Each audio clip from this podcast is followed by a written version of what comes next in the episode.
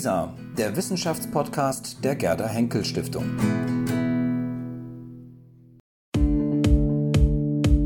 Was wäre gewesen? Der Podcast über kontrafaktische Geschichte. Hallo, äh, liebe Hörerinnen und Hörer, zu einer neuen Folge unseres Podcasts Was wäre gewesen? Mein Name ist Charlotte Lerck. Und ich bin Georgia Schatzudis. Guten Tag. Und heute gehen wir zurück ins Jahr 1990 vielleicht, äh, in dem Jahr, in dem Nelson Mandela aus dem Gefängnis entlassen wird, klar gezeichnet von der Zeit, die er dort verbracht hat. Es hätte also auch sein können, dass er das Gefängnis nicht überlebt. Und wir fragen Andreas Eckert, was wäre gewesen, wenn das der Fall gewesen wäre? Genau, und ich darf zuvor Andreas Eckert ganz kurz vorstellen, wirklich in aller Kürze, wie wir das immer hier machen. Ähm, Professor Dr. Andreas Eckert äh, lehrt und forscht am ähm, Asien- und Afrika-Institut der ähm, HU in Berlin, der Humboldt-Universität in Berlin. Er ist Historiker und wird bei Wikipedia auch als Afrika-Wissenschaftler geführt. Ähm, da fragt man sich, was ist eigentlich ein Afrika-Wissenschaftler? Ist er dann für alles sozusagen zuständig, was Afrika betrifft? Ähm, ja, und wir kennen uns auch aus mehreren Zusammenhängen der Stiftung. Insofern freue ich mich sehr, dass ähm, Andreas Eckert heute dabei ist. Hallo. Ja, und da sind wir natürlich auch gespannt. Und wie immer, erstmal würden wir natürlich gerne wissen, äh, was ist die historische äh, ja, Forschung, der Forschungsstand, was, was ist gewesen, was äh, vielleicht auch welche Bedeutung hatte diese Freilassung, aber auch die Haft. Vielleicht können Sie uns kurz äh, diese reale äh, Dimension aufzeichnen, bevor wir dann ins, äh, in die Fragestellung einsteigen. Ja, gerne. Also ähm, die Freilassung von Nelson Mandela ähm, wird rückblickend als das Ende der Apartheid und der Beginn eines neuen Südafrikas gesehen. Ähm, das war ein Ereignis, was sich lange Zeit so nicht abgezeichnet hat. Und äh, dieser Akt kam eigentlich sehr überraschend.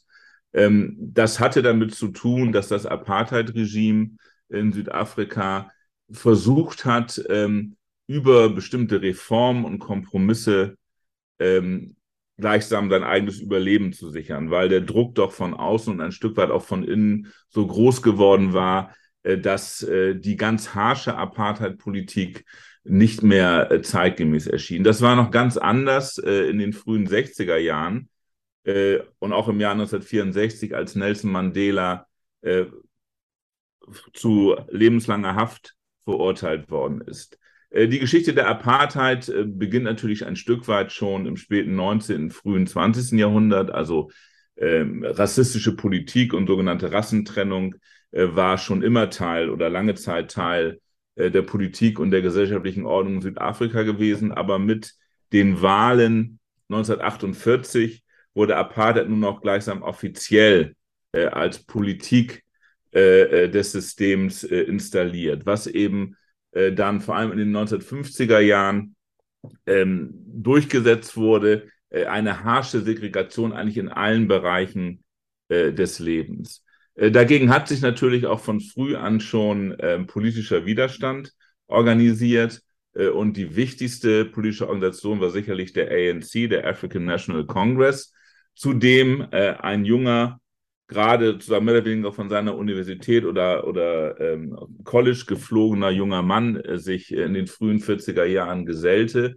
Das war nämlich Nelson Mandela, äh, der in Vorher ähm, studiert hatte und so eine Ausbildung angeschrieben hat und dann später vielleicht in der sogenannten eingeborenen Verwaltung als lokaler Mitarbeiter äh, zu wirken. Äh, da musste er das College verlassen, kam nach Johannesburg und Johannesburg war natürlich sozusagen eine Hochburg äh, äh, nicht nur der, der Apartheid, sondern natürlich auch des industriellen Kapitalismus, äh, der Südafrika so stark geprägt hat. Also Johannesburg, das waren die großen Goldminen und damit natürlich auch der Ort, an dem sich ein Großteil des Reichtums dieses Landes ähm, ähm, manifestierte. Äh, und ähm, dieser Reichtum äh, und die Goldschätze machen natürlich auch Südafrika politisch zu einem Land, mit dem andere dann ganz gerne kooperiert haben, obgleich äh, es äh, diese harsche äh, Politik gegenüber der schwarzen Mehrheitsbevölkerung gab.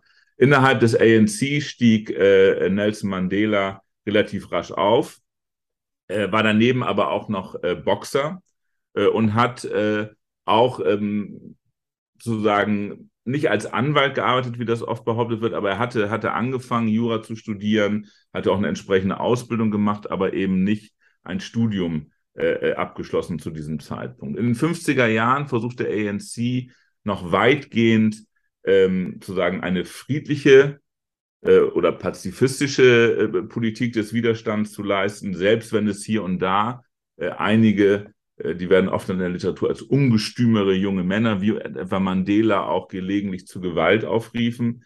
Gleichwohl blieb die zentrale Strategie, passiven Widerstand äh, zu leisten. Hier spielt natürlich die Referenz zu Gandhi eine wichtige Rolle und ähm, wie einige wissen, hat Gandhi ja auch 20 Jahre seines Lebens fast in Südafrika verbracht äh, und hat eben auch die Politik äh, zu sagen des passiven Widerstandes, des friedlichen Widerstandes nicht zuletzt in Südafrika ausgearbeitet. Also da gibt es ganz klare äh, Referenzen. Äh, die Stimmung ändert sich eigentlich dann vor allem 1960 äh, äh, mit dem berühmt-berüchtigten Massaker von Sharpeville, wo ähm, Demonstranten, die gegen die neuen Passgesetze demonstrieren, die ihm besagten, dass äh, ähm, schwarze Afrikanerinnen und Afrikaner immer ihre Arbeitspässe mit sich führen müssen, wenn sie sich irgendwo bewegen. die Polizei schoss auf die unbewaffnete äh, Menge der Demonstrierenden und ähm, glaube, ich weiß nicht, 20 oder 30 äh, Tote oder mehr und viele Verletzte. Das war natürlich auch international äh,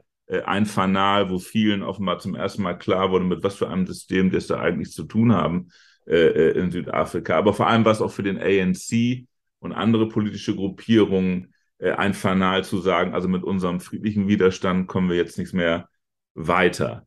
Ähm, im Kontext von Sharpeville ähm, und den daran sich anschließenden Protesten wurde der ANC unter anderem verboten.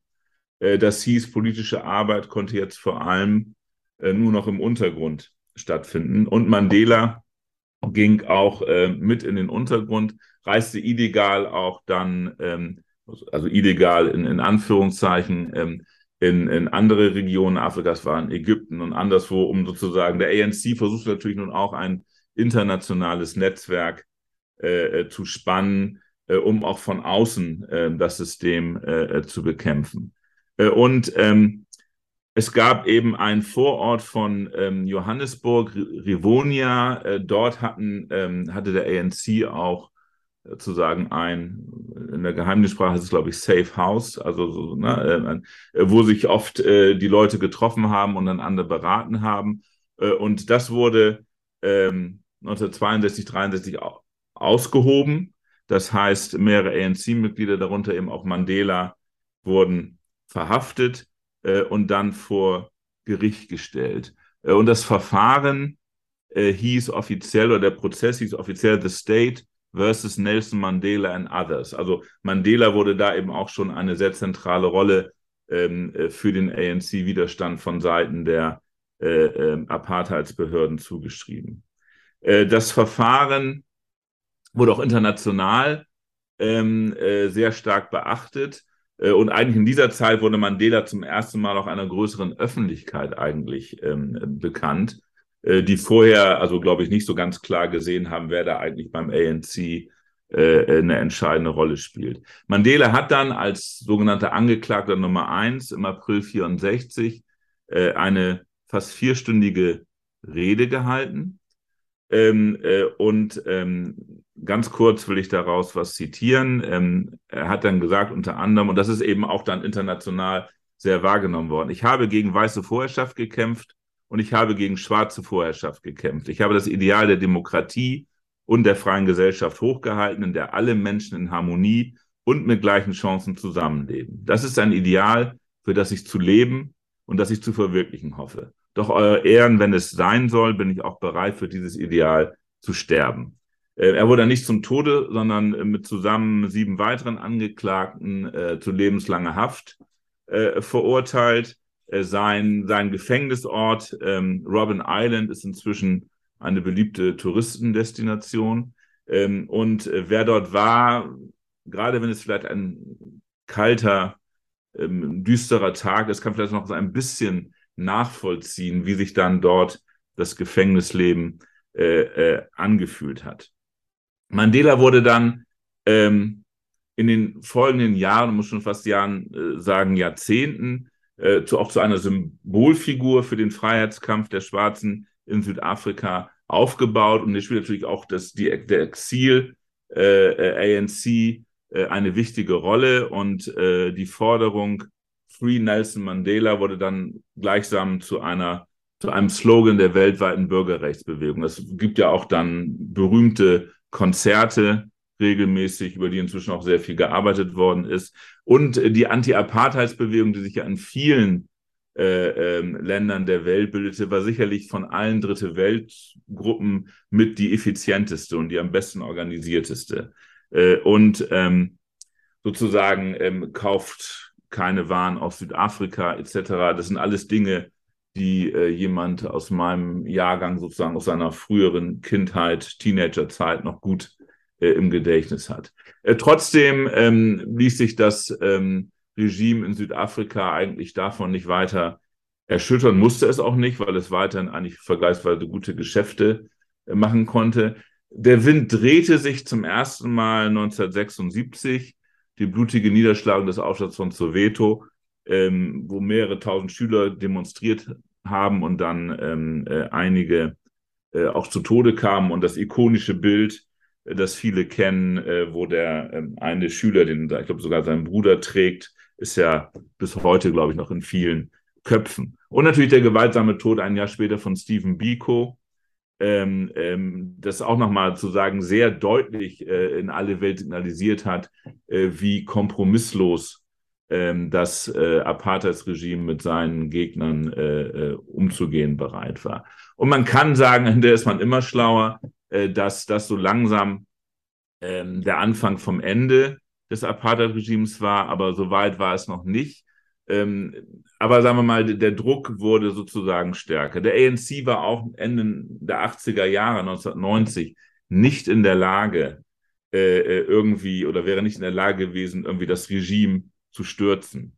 Äh, aber es gab sozusagen eine ganze Reihe von Entwicklungen. Ähm, die Kriege äh, im, im südlichen Afrika, die Unabhängigkeit Zimbabwes, die Unabhängigkeit der portugiesischen Kolonien, also sozusagen, wo Südafrika auch immer stärker eingekreist war äh, von, von Ländern und Regimen, die nicht besonders wohlwollend nach Pretoria und Johannesburg geblickt haben.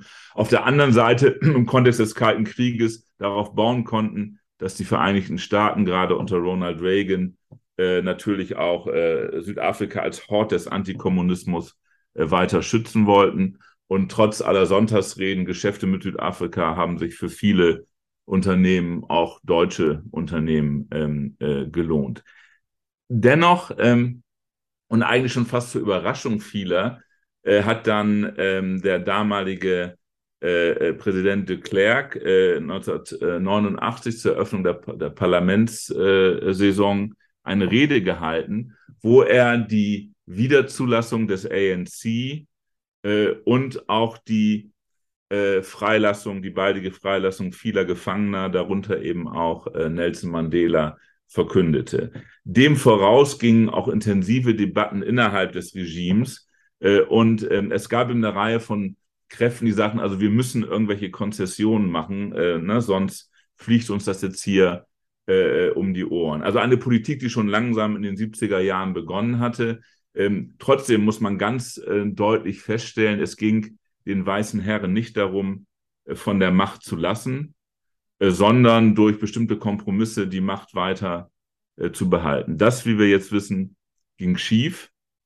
Und äh, am 11. Februar 1990 verließ Nelson Mandela, der damals schon als der berühmteste, Gefangene der Welt galt, äh, das Gefängnis in der Nähe von Kapstadt nach 27 Jahren äh, hinter Gittern.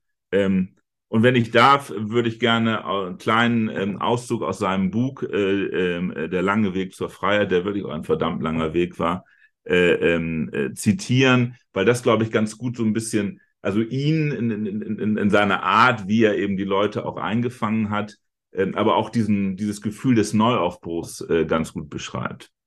Ich zitiere also, etwa 30 Meter vor dem Tor begannen die Kameras zu klicken. Ein Geräusch, das sich anhörte wie eine riesige Herde metallischer Tiere. Reporter begannen Fragen zu schreien. Fernsehteams strömten herbei. ANC-Anhänger riefen und jubelten. Es war ein glückliches, wenn auch etwas verwirrendes Chaos. Als ein Fernsehteam ein langes, dunkles, pelziges Objekt auf mich richtete, wich ich ein wenig zurück und fragte mich, ob das irgendeine neue Waffe sei, die während meiner Haft entwickelt worden war. Winnie teilte mir mit, es handelt sich um ein Mikrofon. Winnie, Winnie Mandela, äh, seine dritte Ehefrau und auch bekannte äh, ANC-Aktivistin, äh, die dann ähm, eben später ähm, ähm, äh, angeklagt wurde, äh, also dann auch äh, Gewalttaten innerhalb des ANC zwischen rivalisierenden Gruppierungen äh, äh, gut geheißen, wenn nicht sogar angestachelt zu haben. Ähm, Zitat geht weiter. Als ich mitten in der Menge war, hob ich die rechte Faust und Jubel brauste auf. Das Bild kennen vielleicht auch noch viele. Das hatte ich 27 Jahre lang nicht tun können und mich durchströmten Kraft und Freude. Wir blieben nur einige Minuten unter der Menschenmenge, ehe wir wieder in den Wagen sprangen und nach Kapstadt fuhren.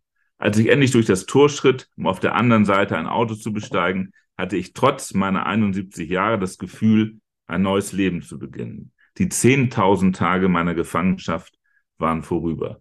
Und ich glaube sozusagen, das neue Leben, das Mandela hier beginnt, das war eben auch, oder viele in Südafrika hatten das Gefühl, ähm, dass sie auch nun ein neues Leben beginnen könnten. Und die Entlassung ist natürlich weltweit wahrgenommen worden. Äh, und man kann schon sagen, hatte eben auch globale Bedeutung, gerade vor dem Hintergrund auch ähm, des Falls der Mauer, wo ja so vieles jetzt in, in Bewegung schien. Trotzdem, ähm, um eine lange und komplizierte Geschichte kurz zu machen, die nächsten vier Jahre waren zum einen von zehn Verhandlungen geprägt, wie denn nun eigentlich die neue Ordnung aussehen sollte, wer mit wem, wer in der Regierung, wie wird gewählt, unter welchen Umständen. Und es war eine Phase der großen Gewalt. Es gab äh, nie mehr äh, sozusagen ähm, Ermordete äh, und, und Opfer von Gewalt, auch von politisch motivierter Gewalt, als in den vier Jahren zwischen der Befreiung Mandelas oder der Entlassung Mandelas aus der Haft und den ersten Wahlen. Die Wahlen fanden nun im April äh, 1994 statt. Äh, und vielleicht können sich da auch noch einige daran erinnern, es gab dann diese wirklich langen das kann man ja heute, wo Wahlen in, in vielen Teilen unserer Welt äh, und in unseren Regionen ja eher etwas ist, wo man nicht mehr hingeht. Da gab es eben diese riesenlangen Schlangen vor den Wahlbüros und ja, viele Leute haben zum ersten Mal in ihrem Leben äh, wählen können. Ähm, und ähm, der ANC schaffte nicht die Zweidrittelmehrheit, musste also eine Koalition eingehen. Mandela hat später gesagt, das sei auch ganz gut so gewesen, äh, weil sonst hätte sozusagen vielleicht der ANC dann äh, gar nicht mehr Rücksicht auf irgendwelche anderen äh, äh, Kräfte äh, nehmen müssen. Nichtsdestotrotz äh, war es ein überwältigender Wahlsieg und damit war ihm auch klar, äh, dass die alte weiße Regierung und das weiße Establishment politisch erstmal außen vor war. Allerdings, ähm, Mandela war dann vier, fünf Jahre lang Präsident des Landes und war sicherlich und stand sozusagen für das neue Südafrika für die Regenbogennation äh, und für ein neues Experiment, was aber nun in den Jahren danach äh, immer mehr an Charme äh, äh verloren hat. Äh, auch weil viele äh, sozusagen Hoffnungen, die Menschen mit dem Ende der Apartheid verbunden hatten, nicht ähm, eingetreten waren. Das heißt, die Reichtumsverhältnisse blieben weiterhin sozusagen sehr ungleich verteilt, der Zugang zu Land, zu Arbeitsplätzen etc. Äh, und auch Mandelas ähm, Stern, zumindest in Südafrika selbst, begann ein wenig weniger hell äh, zu scheinen, weil viele ihm doch dann am Ende eine zu große Kompromissbereitschaft äh, gegenüber äh, den ehemaligen äh, äh, Folterknechten ähm, ähm, ähm, zu sagen vorgeworfen haben.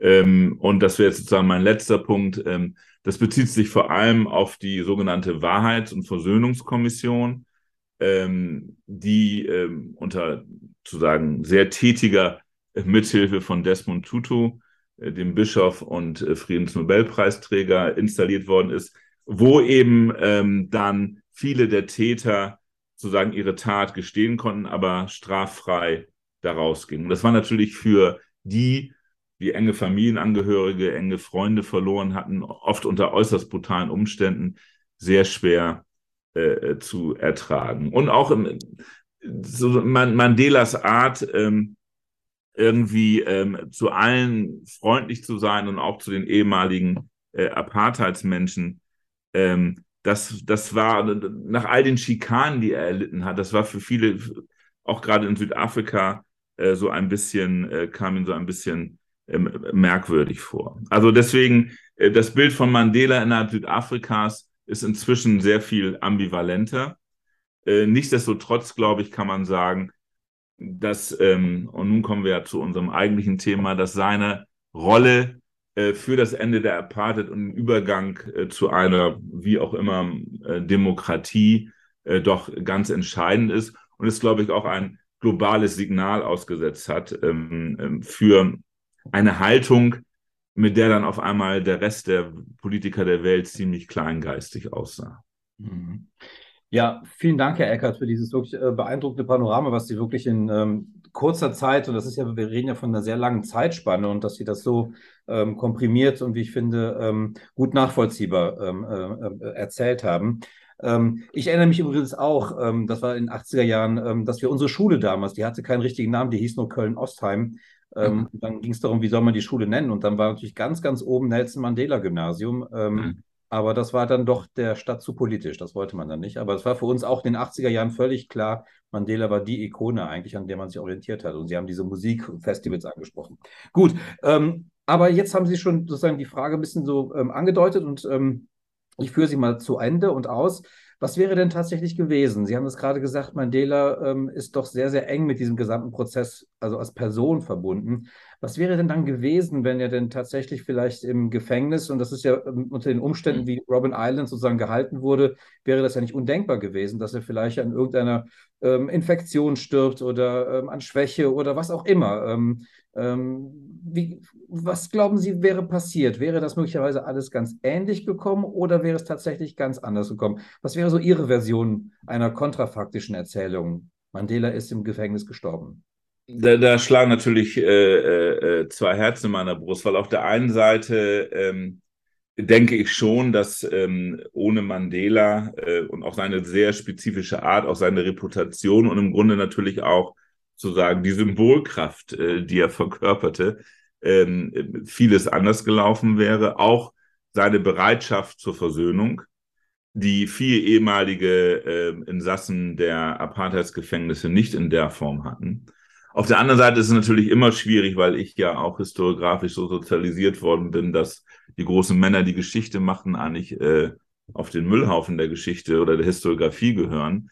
Ähm, Deswegen ist es natürlich äh, in gewisser Weise immer ein Dilemma, äh, eine solche Frage ähm, äh, zu debattieren. Aber ich denke doch, dass das kann man zumindest sagen, dass Mandela ähm, die den Übergang äh, vom Ende der Apartheid zu dem neuen Südafrika und der Regenbogennation ganz stark geprägt hat durch seine politischen Entscheidungen, auch durch seine Netzwerke und nicht zuletzt auch durch seine internationale Reputation. Das darf man natürlich auch nicht vergessen, äh, dass viele internationale ähm, Märchenorganisationen natürlich dem neuen Südafrika auch deswegen einen bestimmten Vorschusslorbeeren, ein gewisses Vertrauen ausgesprochen haben, weil damit Mandela jemand stand, der nicht sozusagen vom einen Bürgerkrieg in den nächsten wollte, äh, sondern der auch ähm, zu sagen sich sehr konziliant gezeigt hat und dass sich jemand wie er so konziliant zeigen konnte, war natürlich auch etwas, wo andere dann schlecht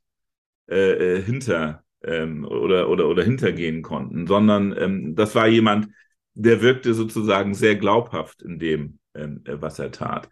Ich glaube auch, dass ähm, das ähm, Apartheid-Regime, als es da versuchte, irgendwelche, mit irgendwelchen Reformen äh, die eigene Haut zu retten, nicht richtig eingeschätzt hat, auch welche sozusagen ähm, Wucht Mandela in die ganze Geschichte bringen würde. Also die haben zwar äh, seine, seine Freilassung, glaube ich, auch so als, als eine Art politischen Akt gesehen, nach dem Motto, seht her, wir entlassen ihn auch, aber dachten doch, dass, es, dass Mandela mehr oder weniger nach all den Jahren im Gefängnis und trotz sozusagen der internationalen Solidaritätsbekundung über all die Jahre und Jahrzehnte sowas wie eine lame duck ist. Also ein, ein, ein inzwischen über 70-Jähriger, der so lange im Gefängnis war und trotz aller Verbindungen, die man auch da noch halten konnte, natürlich irgendwie auch außen vor war, äh, viele Dinge gar nicht mehr so richtig ähm, äh, mitbekommen oder, oder mitgestalten konnte.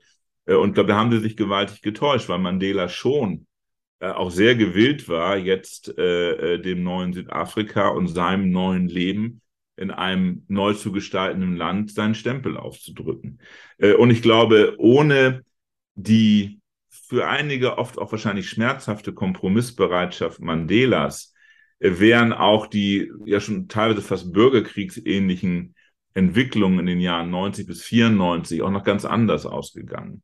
Und äh, auch die Tatsache, dass Mandela auf der anderen Seite stand, hat, glaube ich, auch einen Teil zumindest des weißen Establishment dazu gebracht, äh, zu sagen, hey, also äh, irgendwie, ne, also wir, wir rüsten jetzt nicht auch auf und sozusagen machen beim Bürgerkrieg massiv mit, sondern wir versuchen hier irgendwie äh, einen Kompromiss. Also ich glaube, es war ein Stück weit Mandela und auch seine Fähigkeit, Leute sowohl innerhalb Südafrikas als auch außerhalb äh, zu ähm, äh, für sich zu gewinnen äh, und eben ähm, mit dem Rückenwind auch äh, zu sagen der internationalen Politik äh, dann ähm, äh, zu sagen, in Südafrika Selbstveränderung anzustreben. Weil irgendwie, ich meine, selbst der hartgesottenste Rechtsreaktionäre konnte sich zumindest auf öffentlicher Bühne eigentlich nicht leisten, irgendwas Schlechtes über Mandela zu sagen.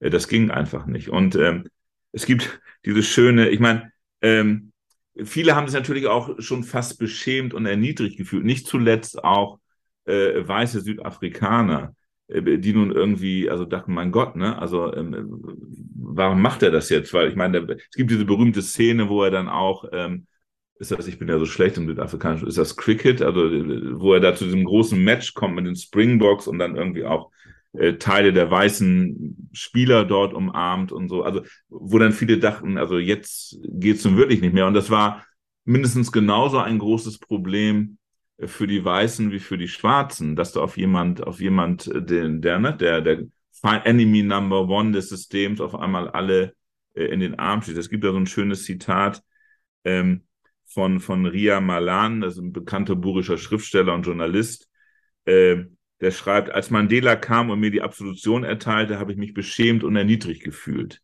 Äh, und er fragt sich dann, shit, wer ist dieser Kerl? Wie kann der so reden nach all den Jahren im Knast? Und das war, glaube ich, auch so ein Stück weit äh, auch, auch so ein Unbehagen, was er da ausgelöst hat. Aber ich glaube, es war insofern ein produktives Unbehagen, dass er es dadurch geschafft hat, zumindest für eine Zeit lang diesen Kompromiss äh, zu ermöglichen, dass es freie Wahlen gibt und dass auch das Wahlergebnis ähm, da nicht wieder irgendwie ähm, äh, durch Gewalttaten äh, in Frage gestellt wird. Ich glaube, das ist wirklich seine große Leistung, und das ist auch etwas, was ohne ihn hätte ganz anders verlaufen können. Es wäre sehr wahrscheinlich gewesen, dass sich auf beiden Seiten dann ohne einen solchen zum Kompromiss äh, bereiten, äh, die, die, die eher radikaleren Lager durchgesetzt hätten und gesagt haben, also wir müssen das jetzt hier bis zum bitteren Ende äh, ausfechten. Und was dann gewesen wäre, äh, soweit möchte ich die kontrafaktische Geschichte dann doch nicht treiben. Aber es wäre, glaube ich, ähm, äh, äh, übel ausgegangen. Ähm, dann hat es ja sozusagen mit der Versöhnung noch weiter betrieben und hier sozusagen fängt schon fängt es schon an, äh, ähm, sozusagen so ein bisschen komplizierter zu werden, nämlich die Versöhnungskommission. Ähm, das ist ja ein, war jetzt eine Versöhnungskommission, ist ja ein Instrument, was wir inzwischen in einer ganzen Reihe von ehemaligen äh, totalitären Regimen haben, mit, ich sag's mal vorsichtig, unterschiedlichem Erfolg.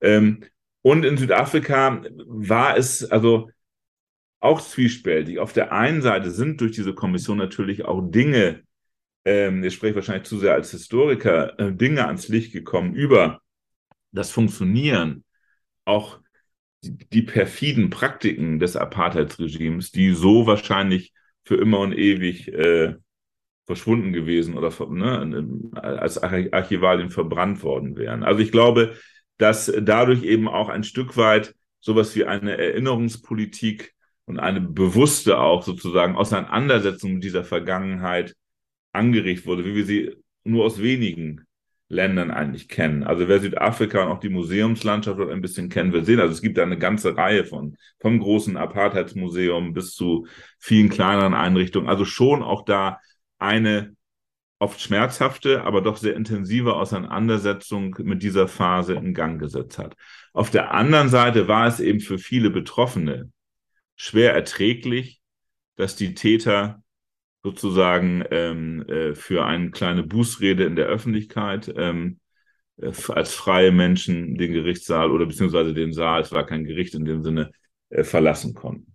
Und ich glaube, das ist etwas, was vielleicht auch Mandela äh, äh unterschätzt hat äh, und auch Desmond Tutu wahrscheinlich unterschätzt hat, wie stark eben auch sozusagen dieser Wille zur Versöhnung äh, nach hinten losgehen kann. Vor allem vor dem Hintergrund, dass sich die Eigentumsverhältnisse äh, äh, und so weiter ja oft nicht grundlegend geändert haben, dass äh, weiterhin äh, die große Mehrheit der schwarzen Bevölkerung keinen Zugang zu, äh, äh, zu Wasser hat, zu, zur vernünftigen Schulbildung. Es wird zwar immer gerne dann auf die neue schwarze Elite verwiesen, aber die ist natürlich im Vergleich immer noch sehr klein. Ne? Und die Besitzverhältnisse gerade an Land haben sich nicht revolutionär geändert. Also eine große Landreform hat es in dem Sinne äh, äh, nicht gegeben. Und ich glaube, das sind so Sachen, ähm, wo dann Mandela auch eine sehr zentrale Rolle gespielt hat.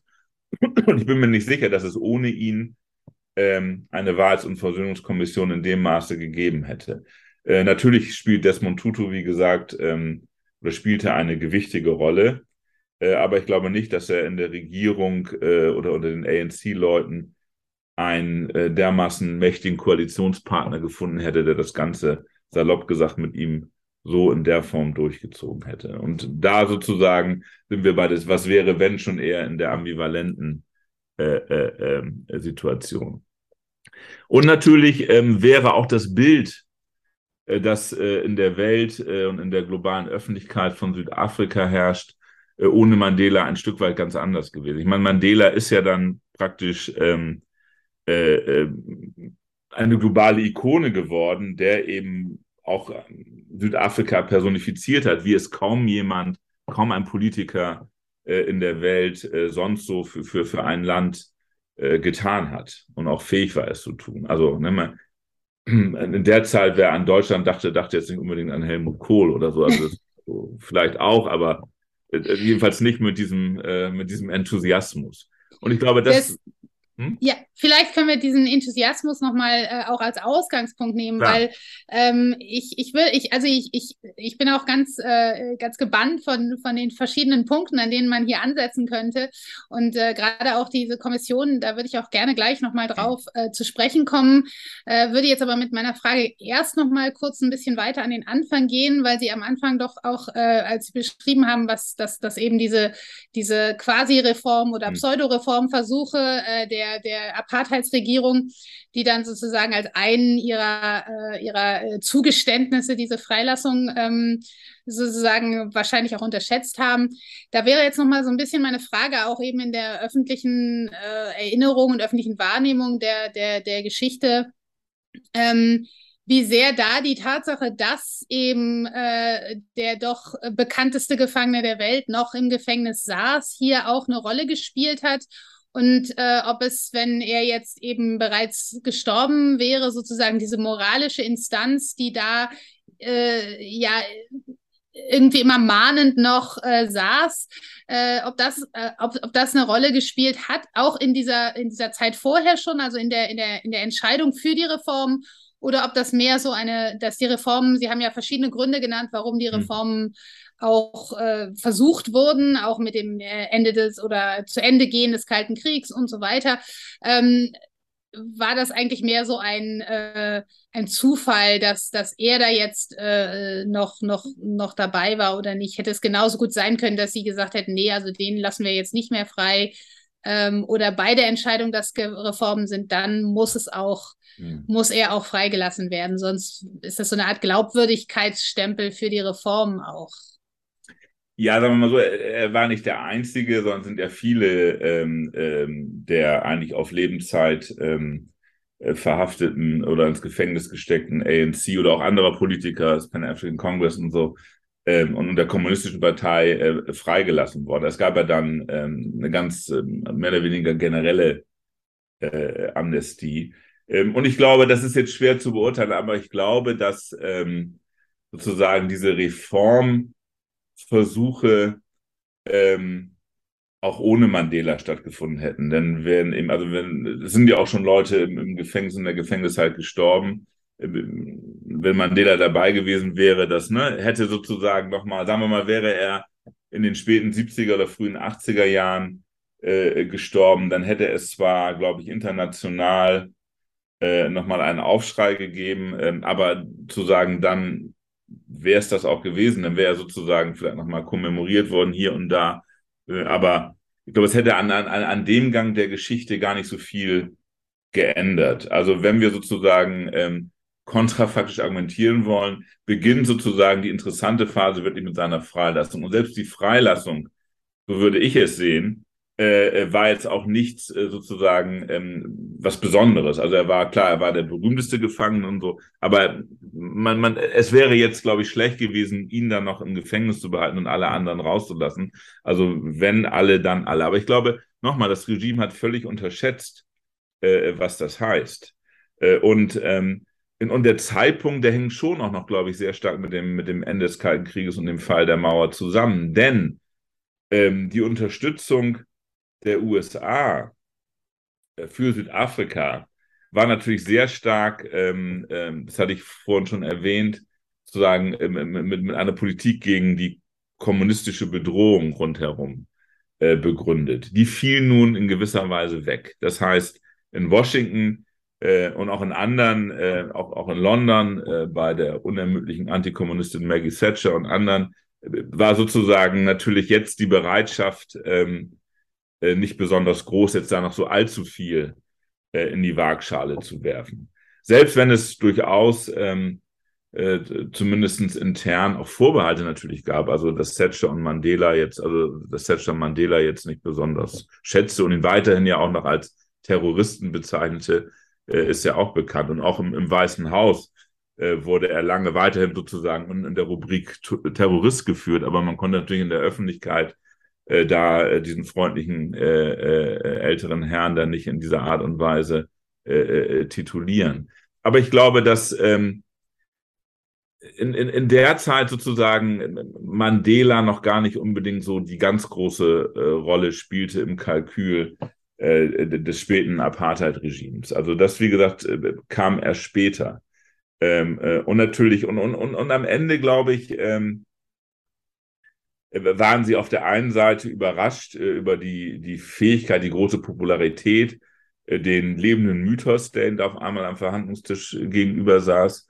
Äh, und zugleich aber, glaube ich, auch zumindest, sagen wir mal, die eher moderateren äh, äh, Kräfte äh, in, in, in, der, in der, im weißen Establishment, dass ihnen da jemand gegenüber saß, der, der kompromissbereit war. Mhm. Weil natürlich hat, hatten de Klerk und andere auch sozusagen ihre Extremisten äh, in der eigenen Partei im Nacken, die nun irgendwie alles Mögliche wollten, nur nicht mit dem äh, Feind Nummer eins äh, an einem Tisch zu sitzen. Okay, aber ähm, also das habe ich verstanden sozusagen. Es ist sozusagen die Gesamtlage ähm, global sozusagen, die da eine große Rolle, entscheidende Rolle gespielt hat. Aber ich möchte mal an das anschließen, was Charlotte Lerck gesagt hat. Hm. Was wäre denn gewesen, also, oder ist sozusagen dieses Kalkül denkbar von der weißen Regierung, ähm, dass man es sich möglicherweise nicht leisten konnte, dass jemand wie, wie Mandela im Gefängnis stirbt, äh, weil man sozusagen damit einen Märtyrer geschaffen hätte. Ähm, wenn man so eine Märtyrerfigur gehabt hätte, wäre das möglicherweise ein Grund gewesen, ein Fanal gewesen für sozusagen alle, die außerhalb der Gefängnisse waren, ähm, sozusagen zur, ja, zum Aufstand, zum Bürgerkrieg oder was auch immer, also zu einer neuen äh, ähm, Eskalation der Gewalt. Ähm, hatten Sie das für denkbar, dass so ein Kalkül sozusagen vorgeherrscht hat? Mandela sollte vielleicht auch doch nicht, der ist langsam ein bisschen alt. Wenn der jetzt im, im Gefängnis stirbt, dann haben wir erst recht ein Problem, weil sie dann so eine Märtyrergestalt nochmal mehr haben. Die er ja danach sowieso, also er war eine Ikone danach auch, ne? Also, aber trotzdem, hätte man diesen Märtyrer gehabt, wäre das vielleicht nochmal anders gekommen, wäre es nochmal gewalttätiger gewesen. Naja, sagen wir so, zum Zeitpunkt der Reform oder als sozusagen es zumindest dann innerhalb der Regierung ähm, es ist ja schon Kräfte gab, die sagen, wir müssen jetzt ein bisschen moderateren äh, Ton anschlagen. Da kann es gut sein. Ähm, vielleicht gibt es auch inzwischen Untersuchungen, die das belegen, mir ist jetzt keine bekannt, dass sozusagen, okay, jetzt, jetzt müssen wir natürlich aufpassen, dass uns da nicht die ganzen Gefangenen in Robben Island oder anderswo noch irgendwie wegsterben. Dann haben wir ein richtiges Problem. Vorher hat das Regime gar keine Probleme damit, Märtyrer zu schaffen. Ähm, also das war sozusagen Teil, Teil der Politik. Ähm, das war eher das Kalkül zu sagen, ihr seht, äh, was wir mit euren Anführern machen, wenn sie uns zu doof kommen. Also ich glaube, bis in die 80er Jahre hinein ähm, war das sozusagen kein, ähm, keine Sorge, dass man, wenn jetzt Mandela im Krankenhaus ähm, an der Lungenentzündung stirbt, dass man dadurch einen Märtyrer schafft. Es gibt ja inzwischen auch eine ganze Reihe von Büchern oder von ähm, ähm, Erinnerungen zum Beispiel von ehemaligen Gefängniswärtern oder auch von, natürlich von Mitgefangenen und so. Und Mandela war wohl natürlich auch schon im, äh, im Gefängnis eine gewisse Respektsperson und wurde auch, sagen wir mal, sehr unterschiedlich behandelt. Es gab eben auch viele Gefängniswärter, die ihm ein Stück weit Respekt entgegenbrachten und andere, die weiterhin sozusagen relativ harsch äh, äh, und, und, und rabiat mit ihm umsprangen. Also da gab es sozusagen ein sehr gemischtes Bild. Also um auf Ihre sozusagen Frage, ich glaube sozusagen bis äh, Ende der 80er Jahre ähm, oder bis Mitte der 80er Jahre war es dem Regime, also vielleicht hätte es dann noch, noch stärkere Unruhen gegeben. Es gab auch schon jede Menge Unruhen, die, die auch alle mit äußerster Gewalt niedergeschlagen worden sind. Also ich glaube, lange Zeit war das nicht die große Sorge des Regimes äh, oder jedenfalls nicht eine der größeren Sorgen, dass äh, Mandela als Märtyrer im Gefängnis stirbt oder er zu einem Märtyrer wird, der den Widerstand nochmal stärker anfacht. Also das Regime wusste relativ genau, äh, sozusagen, wie es auch dem ANC geht, wo er sozusagen mobilisieren kann und wo nicht. Äh, und das hatte ich ja eingangs gesagt, der ANC war Ende der 80er Jahre keineswegs oder wäre keineswegs in der Lage gewesen, äh, das Regime ernsthaft aus den Angeln zu heben. Das, das ist sehr spannend, weil man da wirklich ja dann auch im Grunde sagen kann, es ist, weil eine Frage, die ich eigentlich im Kopf hatte, die ich jetzt wäre, wäre gewesen, ob, ob man ob man unterscheiden muss, wenn er früher äh, gestorben wäre, also zum Beispiel schon gleich kurz nach seiner Verhaftung in den, noch in den 60er Jahren, äh, ob das dann vielleicht in einer Zeit, in der ja auch gerade international äh, die, die, die, die äh, schwarze Bürgerrechtsbewegung eine, eine große, äh, auch, auch auf der Suche nach, auf der Suche nach Helden war, sozusagen, ähm, dass man, dass man da äh, vielleicht so eher eine, eine andere, eine andere Relation hatte äh, als wenn er eben jetzt in den 80ern oder sowas gestorben wäre. Also ob man da nochmal einen Unterschied machen muss. Aber vieles von dem, was Sie jetzt gerade gesagt haben, scheint das eigentlich schon äh, zu beantworten, dass das dann wahrscheinlich, dass das äh, jedenfalls für das Regime eigentlich egal gewesen wäre. Ähm, deswegen würde ich meine Frage vielleicht ein bisschen anders, äh, anders formulieren und, äh, und eher nochmal äh, darauf, äh, darauf hindeu also hindeutend, wenn er, also äh, als er dann, als er dann freikommt, äh, wir haben jetzt ja sehr, sehr viel darüber gehört, welche Rolle er dann in äh, Südafrika gespielt hat und ähm, aber Sie haben immer wieder zwischendurch angedeutet, dass es eben auch einen, einen globalen äh, Effekt hatte. Und vielleicht können, können Sie da noch einmal kurz ein, eine kontrafaktische Überlegung anschließen lassen, äh, ob gerade vielleicht auch für die globalen äh, Bewegung da noch eine, eine Veränderung ein, hätte, hätte eintreten können, wenn er nicht äh, da die Faust in der Menge gehoben hätte und gewusst hätte, was das Mikrofon ist, in das er hineinsprechen muss. Mhm. Denn, äh, denn gerade auch die, diese Mediendimension ist vielleicht gar nicht, äh, gar nicht unwichtig in, der, in dem Kontext. Das stimmt. Also gut, dann muss, also klar, ähm, ähm, vor 1990 war Mandela jemand, den man gar nicht zu Gesicht bekommen hat. Also das war sozusagen, ich hatte ja am Anfang erwähnt, das Konterfei was sozusagen in den Free Mandela äh, Veranstaltungen äh, noch herumgeisterte, war noch der alte, wuchtige Boxer Mandela. Ähm, und ähm, es gab auf der einen Seite, das ist richtig, eine Personifizierung, äh, also mit den Konzerten und anderen Dingen, aber die Anti-Apartheid-Bewegung war natürlich dann doch schon sehr viel auch differenzierter.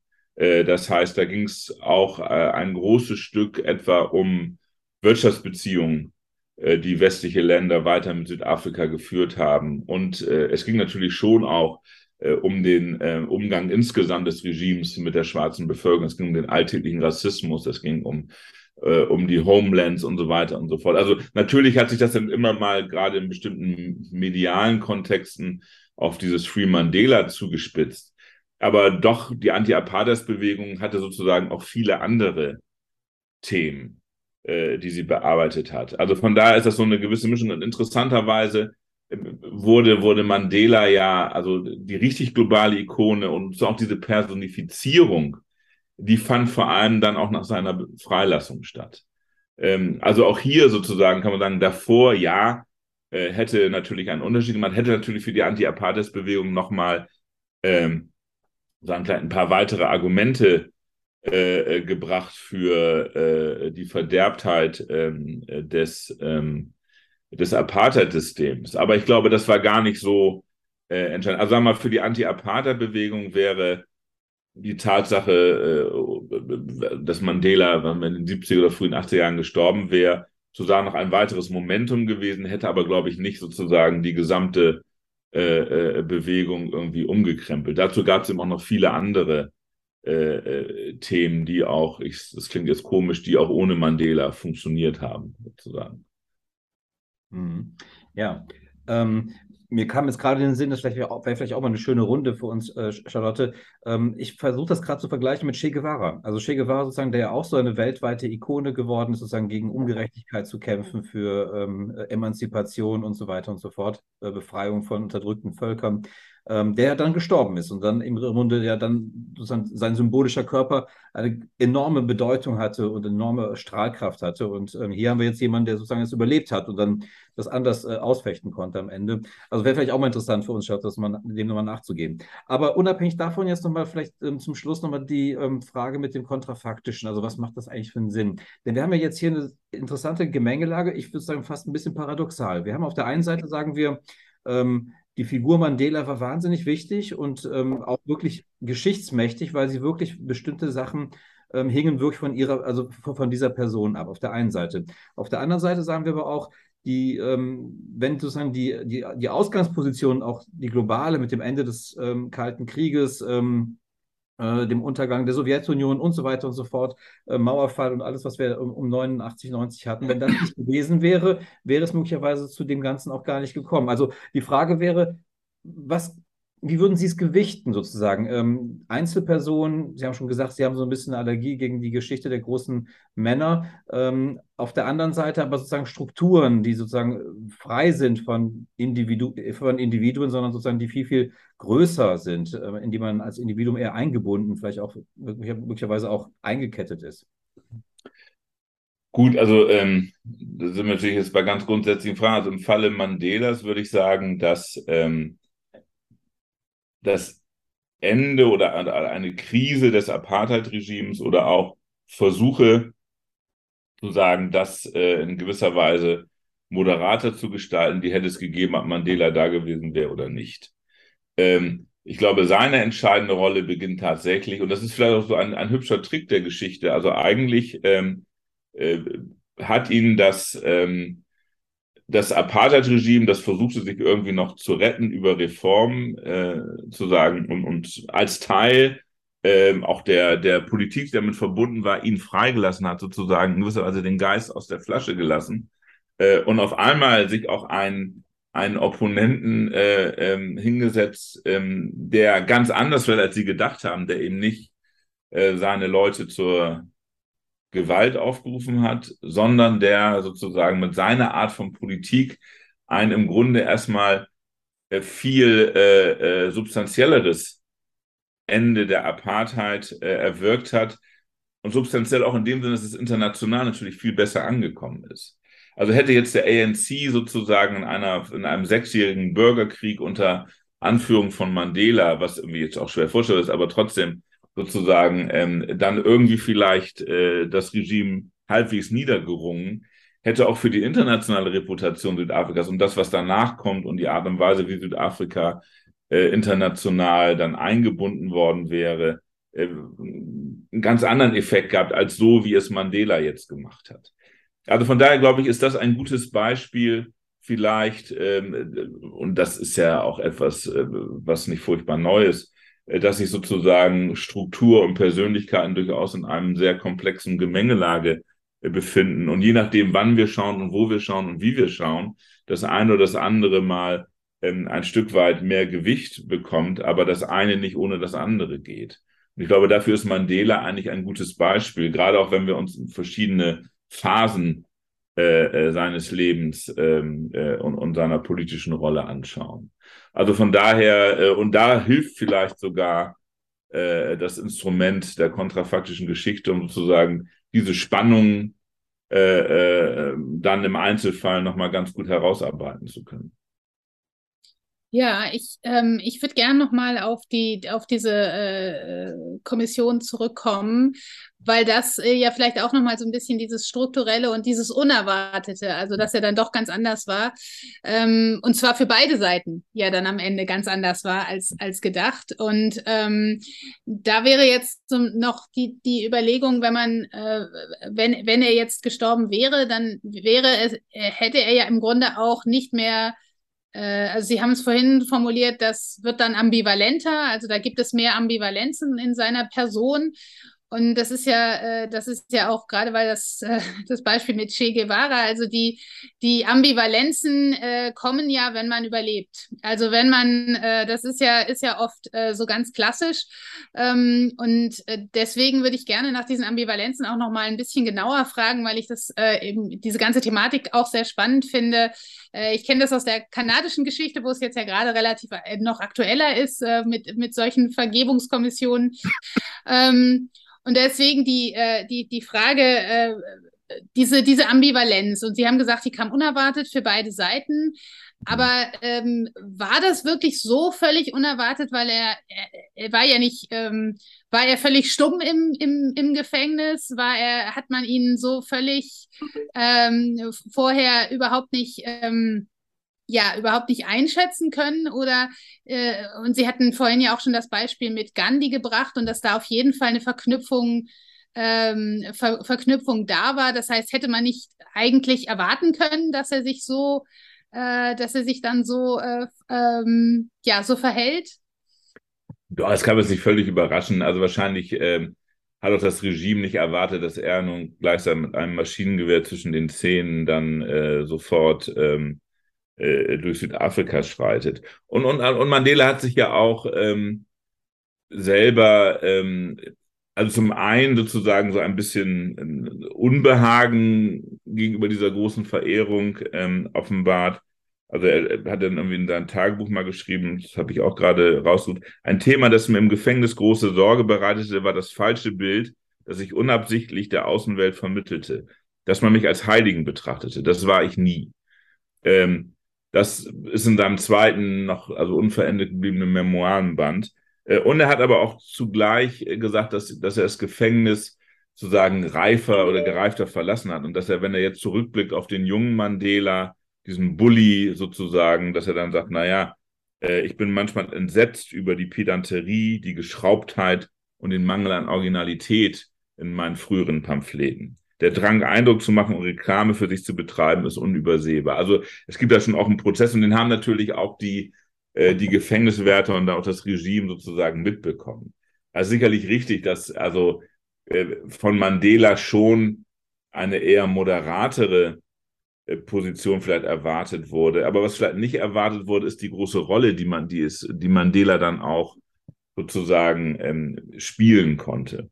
Äh, und Sie haben sicherlich recht, äh, das ist immer das, das äh, Problem der, ähm, der, der Überlebenden, aber vor allem das Problem von jemandem, der dermaßen gehypt wurde und der dermaßen sozusagen auf, auf einmal auf einem Podest gehoben wurde, wo ihm selbst auch ganz schwindelig wurde, dass dann natürlich auch die Enttäuschungen kommen.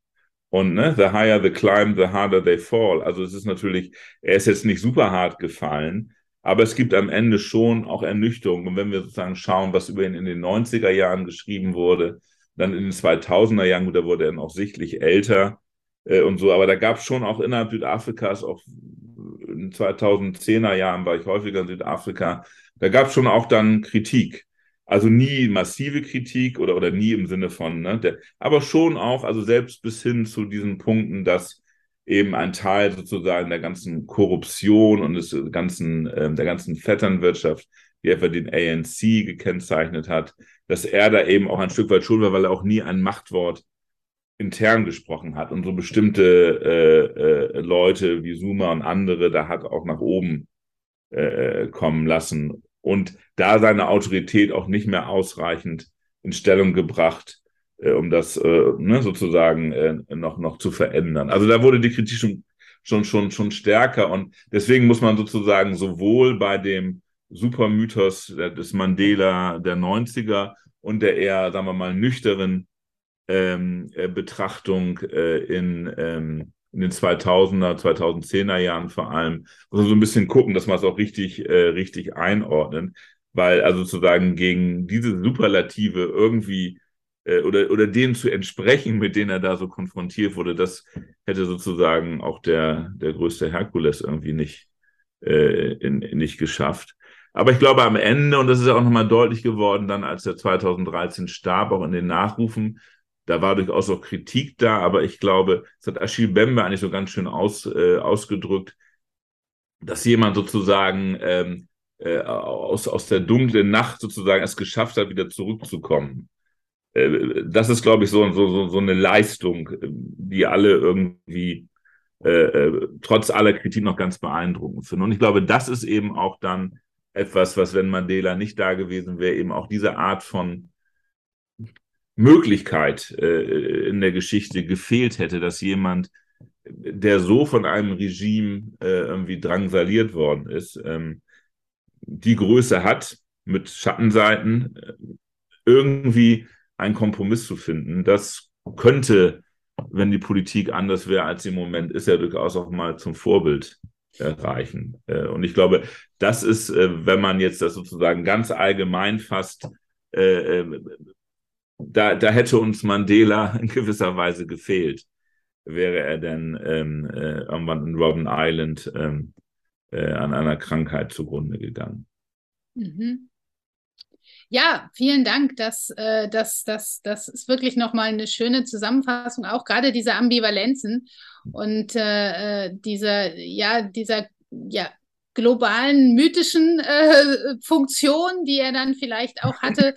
äh, im Gegensatz zu eben der wirklich ganz konkreten. Und in beiden Fällen äh, haben wir ein kontrafaktisches Szenario. Also insofern wirklich alle Ebenen, alle Ebenen gezogen. Das freut uns natürlich sehr, äh, weil es doch auch wirklich unser, äh, unser, unser Format nochmal äh, noch bereichert. Also vielen Dank dafür. Genau, also das wollte ich auch nochmal unterstreichen. Das ist mir jetzt auch in diesem Gespräch klar geworden. Ähm, dass wir im Grunde ja hier, wie Sie es gerade ausgeführt haben, hier begegnet Mythos und also begegnen sich Mythos und Geschichte. Ja, und mhm. am Ende sozusagen ähm, äh, ist vielleicht die Geschichte dann mit dem etwas gerechteren Urteil, also in Anführungsstrichen mhm. sozusagen dann ähm, zugegen, wenn man sozusagen so eine mythische Gestalt am Ende vielleicht dann doch wieder ein bisschen runterholt und eigentlich dann wieder ja zum Menschen macht und ähm, mhm. mit allen Fehlern und äh, Vergehen, die man halt so haben kann. Und ähm, das ist doch auch ein interessantes Beispiel, dass wir eine, eine, eine Gestalt haben, die eine mythische ähm, äh, ähm, äh, Strahlkraft irgendwann hatte und am Ende dann, dann doch von der Geschichte und von der Realität dann doch irgendwie dann eingeholt wird und ähm,